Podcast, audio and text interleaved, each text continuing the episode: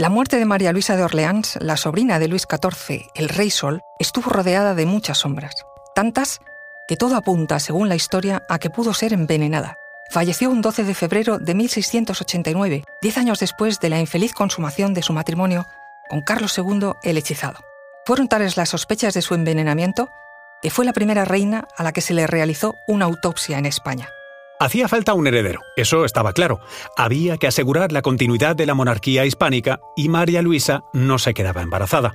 Claro que, porque los problemas tenían que estar en la reina. Carlos II, fruto de la endogamia de los Austrias, no tenía exactamente una salud de hierro. Problemas de crecimiento, epilepsia, microcefalia, un cúmulo de enfermedades que podrían haber dificultado la llegada del tan esperado vástago. Conoce mejor al equipo que protege nuestras costas. Alerta en el mar, el jueves a las 10 un nuevo episodio en National Geographic. Soy Luis Quevedo, divulgador científico. Y yo soy María José Rubio, historiadora y escritora. Y esto es Despierta tu curiosidad, un podcast diario sobre historias insólitas de National Geographic. Y recuerda, más curiosidades en el canal de National Geographic y en Disney Plus. ¿Pero a quién le interesaba que muriera María Luisa? Pues no solamente a los españoles, sino también al emperador Leopoldo de Austria, al que no le gustaba tener a la sobrina de su mortal enemigo, Luis XIV de Francia, en el trono de su principal aliado, Carlos II de España. La corte madrileña, como no podía ser de otra manera, no se quedó callada. La situación fue motivo de burla entre el pueblo.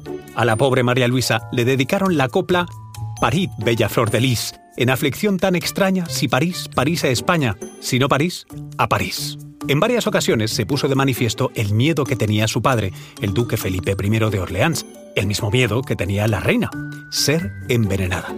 Tanto fue así que recibía de Francia la famosa tríaca, un antídoto contra el veneno que tomaba habitualmente. Revenac, el embajador francés en España, que dio cuenta de la enfermedad y la muerte de la reina, aseguraba que había sospechas de que podía haber sido envenenada. Según un manuscrito de la Biblioteca Nacional, el 9 de febrero de 1689, la reina comió un plato compuesto por ternillas de ternera, sustancia de gallina y de carnero y pidió que se lo helaran con cuatro libras de nieve, Después merendó ostras frías con mucho limón, aceitunas, naranjas y una taza de leche fría. Pasó la noche con grandes congojas. Madre mía, qué atracón. La reina comenzó con vómitos y dolor abdominal. Fue a las 5 de la mañana cuando se avisó al médico de cámara, pero al ver este que no podía hacer nada, llamaron al médico del rey, don Lucas Maestre. Fue en este momento cuando la reina manifestó su miedo a ser envenenada, a lo que el doctor le respondió, es verdad, señora, que el cuerpo está lleno de veneno, pero es el que vuestra Majestad ha tomado de sus propias manos, que si fuera de otra calidad, yo se lo sacara. No piense vuestra Majestad que en España se haga tal. La verdad es que poco pudieron hacer estos dos médicos, que incluso avisaron a más facultativos que diagnosticaron finalmente cólera morbo. Rápidamente se administró a la reina diferentes tratamientos, emulsión de opio, sal de perlas, extracto de yemas, todos sin éxito.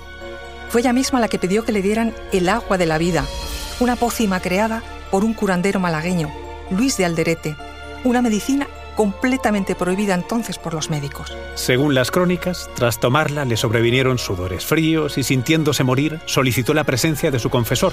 Por la mañana del sábado, a las ocho y cuarto, entregó el espíritu al Creador. Para aclarar culpas y evitar un conflicto diplomático, el rey Carlos II permitió que se abriese y estudiase el cuerpo de su esposa. Y según consta en el archivo del Quai d'Orsay, Juan Lorenzo Francini describe la autopsia diciendo: el vientre grande y lleno de gases, los intestinos dilatados y como convulsos, pero abiertos estos. Sus membranas interiores estaban blancas sin ser corroídas, los pulmones estaban llenos de sangre, el útero estaba sin defecto.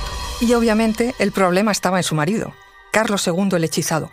Pasó a la historia por su extrema fealdad.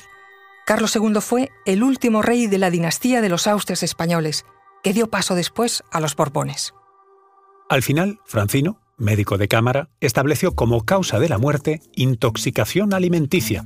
Otros estudios posteriores atribuyeron la muerte a la salmonelosis. Esas ostras. En fin, María Luisa de Orleans murió el 12 de febrero de 1689. Tenía entonces 27 años. Sus restos fueron sepultados en el Panteón de Infantes del Monasterio de El Escorial. Curiosamente, su sustituta, Mariana de Neoburgo, tampoco pudo darle al rey el tan deseado descendiente varón. Recuerda que Despierta tu Curiosidad es un podcast diario sobre historias insólitas de National Geographic. Disfruta de más curiosidades en el canal de National Geographic y en Disney Plus. No olvides suscribirte al podcast y darle like si has disfrutado con nuestras historias.